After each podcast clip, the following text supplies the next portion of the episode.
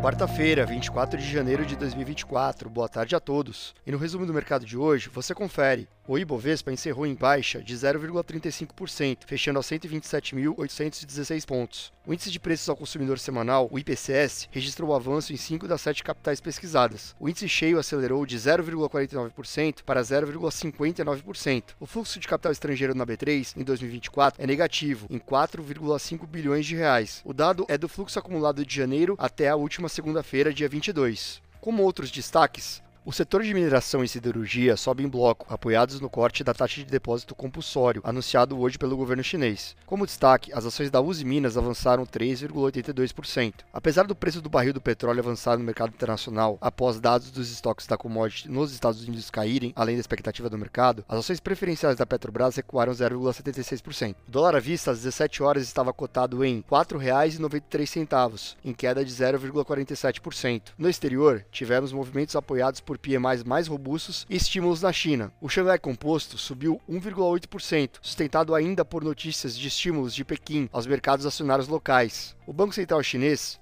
anunciou hoje a redução de 50 pontos base da taxa de compulsório bancário, com início previsto para 5 de fevereiro. A medida visa estimular a economia e impulsionar o crescimento do país. No Japão, o índice Nikkei caiu 0,8%, pressionado pelo setor imobiliário.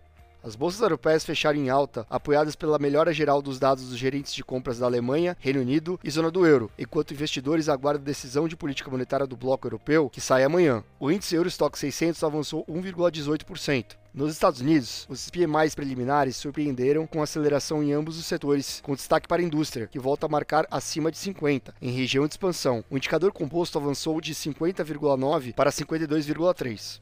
Os dados mais robustos trouxeram pressão para a curva de juros, que abriram durante a sessão, trazendo movimentos mistos. O Nasdaq avançou 0,36%, o S&P 500 subiu 0,08% e o Dow Jones perdeu 0,26%.